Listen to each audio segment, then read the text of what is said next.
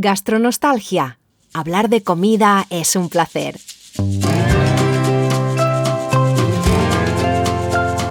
Soy Tomás Loyola Barberis. Y yo soy Pilar Orti Garcés. Y en este podcast hablamos de comida, de su historia, su psicología, su sociología. Y del placer de comer. Además, compartiré alguna que otra receta cuando te sirvamos el segundo plato, porque aquí se viene a disfrutar y a despertar los sentidos. Esto es Gastronostalgia. Postre. Buenos días, buenas tardes, buenas noches gastroyentes. Hola Pilar. Hola Tomás. Hola gastroyentes. ¿Cómo se pasa de rápido el mes, de verdad? sí. Esto es terrible. Nos hacemos mayores a pasos agigantados y de episodio en episodio. Es verdad, es verdad. Pero... Eh, dime. El hacerse mayor hay que celebrarlo. Y hoy lo vamos a celebrar de buena manera. Con uno de mis cócteles favoritos que había que dedicar un episodio porque ha sido un descubrimiento relativamente nuevo. Sí. Y no he podido abandonarlo desde entonces. Es un gran vicio.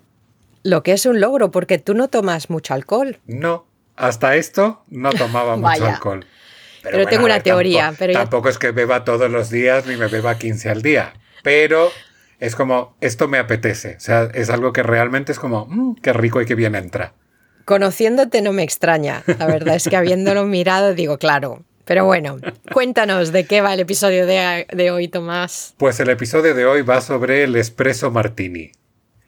Y esto lo descubrí gracias a mi amiga Steph, que vive en Inglaterra. El año pasado, cuando estuvimos por allí en Brighton eh, en agosto, quedamos a comer un día con ella dimos una vuelta y de repente nos sentamos a comer en un restaurante indio que parece que es una cadena, pero debo decir que estaba bastante bien. No recuerdo el nombre, por eso no lo digo. Y ella dice, ah, pero yo me, me, voy a pedir un aperitivo, un espresso martini. Y yo, ¿qué es eso? me dice, bueno, cuando llegue lo pruebas. Lo probé. Maldita la hora en que lo probé. Qué cosa más rica, por Dios. ¿Qué es el espresso martini? Pues el espresso martini es, bueno, lo curioso es que no tiene martini, o sea, no, no está entre sus ingredientes.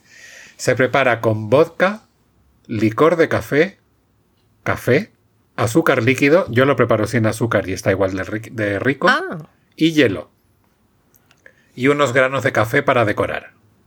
Bueno, todo esto se mete en una coctelera, se mezcla y entonces te queda un líquido así como marrón oscuro con una espumita como si fuese un café de verdad. Mm. Eh, y esto se sirve en una copa de martini, en estas copas que son como una, digamos, una pirámide al revés. Eh, y por eso recibe el nombre de espresso martini. ¿Esto está de rico? O sea, ya. De verdad, es que es, me gusta, en mí el café es un sabor que me ha gustado siempre. Evito tomar café porque me quita el sueño. Debo reconocer mm. que el expreso martini, no sé si es porque el vodka anula el, tema de la cafeína, pero a mí no me quita el sueño. A ver si ese es el tema. Me extraña que le hayas quitado el azúcar, porque pensé que cuando vi lo del azúcar líquido digo, ah, ya entiendo. Yo, a ver, cuando lo pido en alguna coctelería, me lo traerán con azúcar casi seguro pero lo hemos preparado en casa de unos amigos y lo preparo sin azúcar, directamente con el vodka, el café y el licor de café. Y no hace falta ponerle azúcar. Ahora que ahora veo el licor de café, es muy dulce. Eh, claro, ya tiene suficiente. Mm.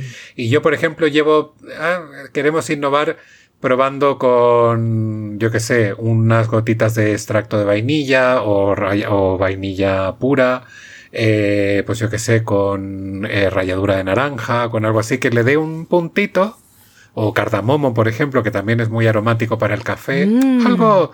Y de hecho, bueno, esta amiga con la que eh, preparamos en su casa no hace más que mandarme publicaciones de Instagram sobre espresso martinis y variaciones del espresso martini y hay una con Baileys que habrá que probar. Bueno, sí, eso, eso ya pero quítale el vodka, tómate el Bailey solo. Bueno, también. Pero bueno, hay que probarlo, hay que ver. Yo me he buscado en una página el origen del espresso martini, así rápidamente vamos a comentarlo. Se supone que nació eh, en el año 1984 en Londres en, de la mano de un coctelero que trabajaba en el Soho Brasserie. Se le ocurrió la idea de mezclar alcohol con café debido a que una top model visitó el establecimiento en busca de un, de un cóctel que le hiciera despejarse y como que se le pasara el cansancio. En un inicio se le llamó vodka expreso, pero se modificó como hacia el año 1990 al espresso martini. Y esa es la historia, no hay más. Eh, estaba pensando cuando me estabas. Me vino a la mente el, el, White Russian, el cóctel. ¿Lo has tomado? Creo que alguna vez lo pedí. Yo debo conocer que me gustan los cócteles en general. O sea, me, me gusta probar cócteles. No todos, hay algunos que como que de base no me entran. Pero me llama mucho la atención estas bebidas como con mucho sabor, mucho color, puestas en unas copas bonitas. Con sí. Porque el White Russian es vodka, licor de café y nata. Muchísimo más rico. Eso es porque no has probado el espresso martini. Puede ser, sí. Un día vamos a tener que hacer una cata de, de, cócteles con base de café. Sí, porque me pregunto, hombre, ya que le pones la... Es que no, pero es que la nata con... Para mí la nata con chocolate, la nata con café, la nata... Si puedo tener la nata en vez... Sí, me gustaría más. Prefiero... Bueno, también se puede hacer un espresso martini con nata. ¿Quién te dice que sí, no? Sí, claro. Espresso cappuccino. espresso cappuccino. O pues cappuccino martini queda más bonito, ¿verdad? Cappuccino Martini, sí es verdad. Tenías un, un, enlace que me ha interesado mucho a un artículo sobre la coctelería y esto que has dicho de que esto no lo tomaste en un bar de cócteles, sino en un restaurante. Y tienes este artículo de cómo antes era poco común en un restaurante que te sirvieran este tipo de cócteles y cómo se ha puesto un poco de moda, ¿no? ¿Es esto?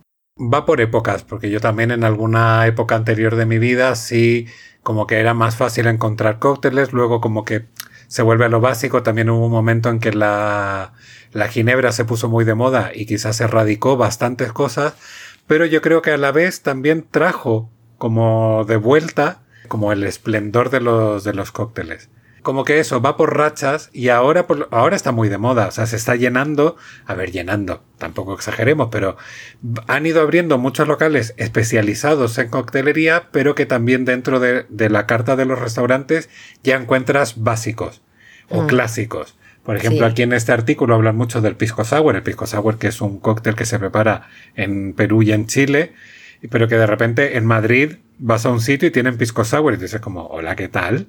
Es como en qué momento cruzó el Atlántico y llegó hasta aquí. Y así pasa con, muchas preparaciones. Las ginebras siguen estando prácticamente en, muchas cartas porque la gente después de la comida le gusta tomarse una copa. Eh, hace unas semanas quedamos tú y yo en Madrid eh, a tomar un café en una cafetería muy normal y en la mesa de al lado se estaban tomando un, un gin tonic. Sí, eso es muy raro. Por eso te digo, es porque al final la gente lo pide y el negocio hay que mantenerlo, porque si no, si no lo tienes, la gente se te va. parece que sea un. Sí, es moda, pero bueno, también todo. Claro, a ver, es moda, pero porque se pone de moda, se incorpora, pues ya te digo, por una cuestión de supervivencia, porque que si no, así alargas más y la cuenta se abulta, porque los cócteles, hoy en día, el precio medio de un cóctel, por lo menos en Madrid, eh, entre 10 y 12 euros. O 15 ponía en el artículo. Es, como, es una animalada. Además, el problema de los cócteles es que es mucho dinero y luego no duran nada. Bueno, depende. Depende. Sí. Estuve en un restaurante que no me acuerdo cómo se llama, no sé si será Sherlock Holmes o algo así, está en, Baker Street aquí en Londres. Fui hace un par de años con unos amigos y tenían una carta de cócteles súper chula. Y uno de ellos era una pipa. Ah. Pero era se, lo pidieron mis amigos. Yo me pedí una cerveza porque sé lo que pasa con los cócteles, que es que no es suficiente. Además, luego no va. Es algo en plan para mí como o de aperitivo o de postre, pero pocas veces va con la comida que estás comiendo. Sí, en general, por ejemplo, esta primera vez que te decía en un restaurante indio, como que el espresso martini no pegaba absolutamente nada. Pero mm. bueno, como aperitivo no estaba mal. Pero yo igual, si por ejemplo el último espresso martini que me bebí fue en casa de esos amigos eh, el otro día, pero fuera. Fue un viernes por la tarde que quedé con alguien a una reunión y estábamos ahí en una charla muy animada, no sé qué, y de repente como que hubo un momento como de catarsis, esto de empezar a contarse las penas y tal. Y en un momento dije, uy, esto tiene que acompañarse de un espresso martini. Y me bebí un espresso martini que estaba riquísimo, debo decir que, o sea, muy, muy bueno. Y curiosamente, bueno, y hablábamos del, en el fondo, cómo cambia un cóctel cuando te lo prepara una persona u otra. Sí. Porque ahí, o sea, nos pasó hace muchos años en un viaje a Lisboa, que no sé por qué, acabamos en un sitio donde hacían mojitos. Y la chica que los hacía, bueno, o sea, yo no soy fan del mojito en sí, pero estos mojitos me podría beber mil. Porque por Dios, qué buenos estaban, ricos, perfectos, equilibrados, tal. Hubo un momento en que la chica salió a descansar, es que fue, pasamos varias horas sentados en este sitio.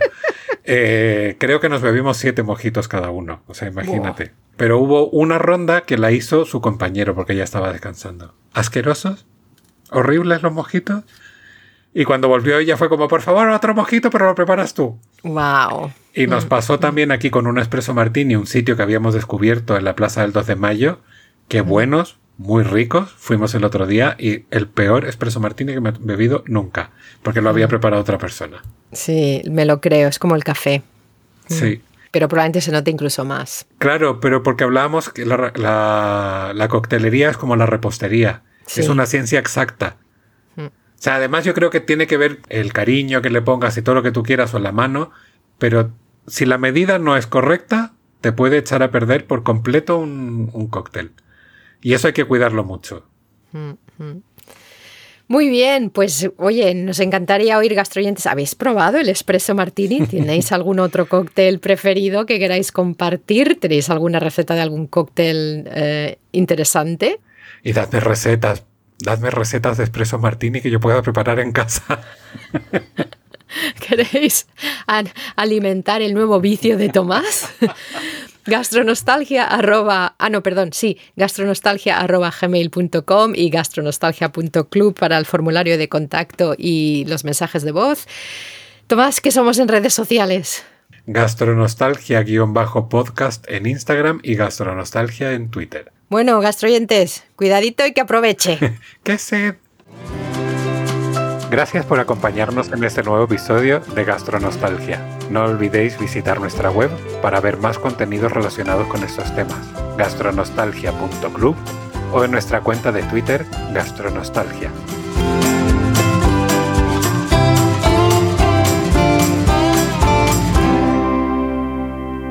Que aproveche